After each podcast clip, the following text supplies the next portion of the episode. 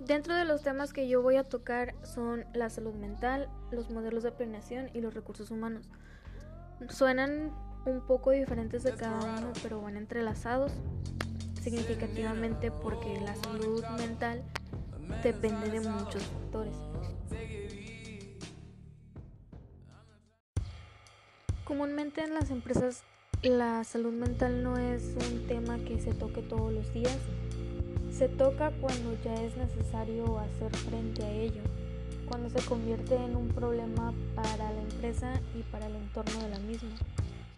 En las empresas normalmente la, la importancia de la salud mental no se ve tan fácil hasta que ya se presenta como un problema para el entorno y obviamente para la empresa.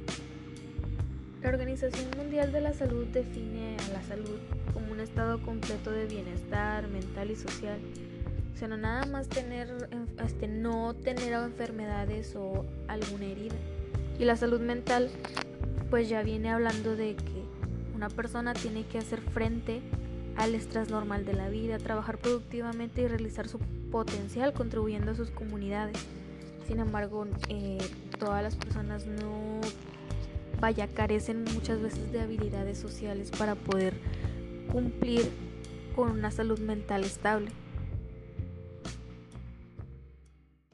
Y esto se empezó a tomar importancia porque tras el inicio de la pandemia, sí, muchas empresas se enfocaron en lo financiero, pero ya no vieron más allá del problema de que si un trabajador simplemente se enfermaba, ok, te mandamos una incapacidad y sigue teniendo las medidas. Pero dentro de las medidas perturbó el desarrollo que normalmente esa persona tenía. Esa persona normalmente, bueno, en algunos casos, muchas personas solían correr, solían ir a conciertos, al cine, en actividades donde había mucho contacto con la gente y por la misma pandemia tuvieron que parar de una manera tan drástica que pues obviamente perturbó el ritmo de vida de todos. Y ahora sí se puso a prueba la inteligencia emocional de cada uno de nosotros. Ya viendo que el estrés de alguna u otra forma se va acumulando, ya que no hacemos las actividades que recreativamente nos entretenían y ya, viene el autocontrol emocional, que es no dejarnos llevar ciegamente por nuestros sentimientos. Vaya, o sea, saberlos guiar. Ok, yo estoy enojada, tengo que guiar esta energía, digámoslo así, negativa, a que me lleve a hacer algo productivo o mejor aún, descargarla de una manera paciente y privada. Para muchas personas es un poco complicado el entender que la salud mental es algo importante porque normalmente las generaciones antepasadas manejaban algo que era reprimir. Entonces ahorita tampoco es de que exprésate a, lo tonto, no. Es simplemente tener empatía. Empatía dentro de la manera en la que alguien puede estar pidiendo ayuda, o alguien necesita alguna herramienta para que pueda convivir sanamente en su entorno. Y es ahí cuando muchas empresas manejan lo que es líderes o jefes de grupo, que son normalmente las personas que ya vienen a motivar al equipo. Ok, sí, o sea, es trabajo, se entiende que no va a estar motivando personalmente a cada uno, pero sí para alcanzar las metas. También hay, o sea, la motivación que puede llegar a ofrecer un líder, viendo desde un punto humanista este, las necesidades de todos. O sea, cómo brinca de separar lo laboral a lo personal y simplemente teniendo una meta en común que se tienen que guiar con un modelo de planeación.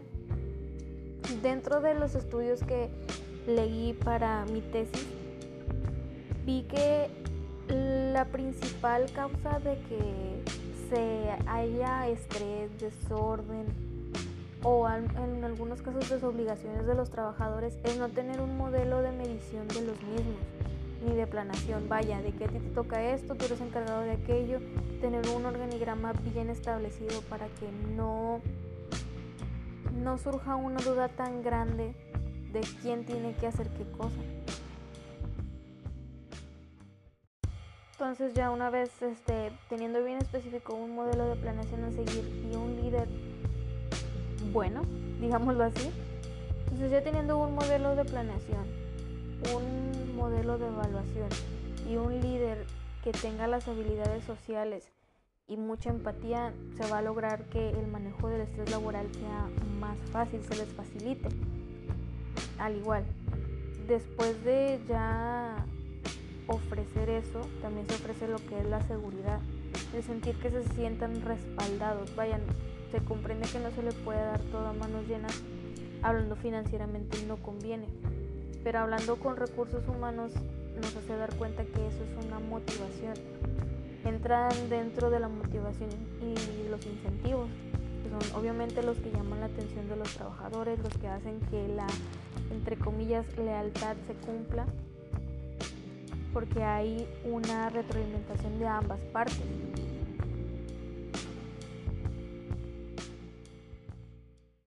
Entonces mi capítulo 1 de la tesis habla sobre la importancia de la salud mental, de tener un trabajador con inteligencia emocional y con buen manejo del estrés, que obviamente este, ya meterse a cada uno de saber cómo lo puede manejar la empresa puede elaborar herramientas, protocolos, incentivos para que eso se reduzca.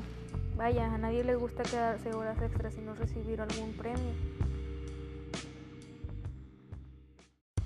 Además de sentir las oportunidades que se puede tener en la empresa. No estar buscando en otros lados, sentir una comodidad dentro de...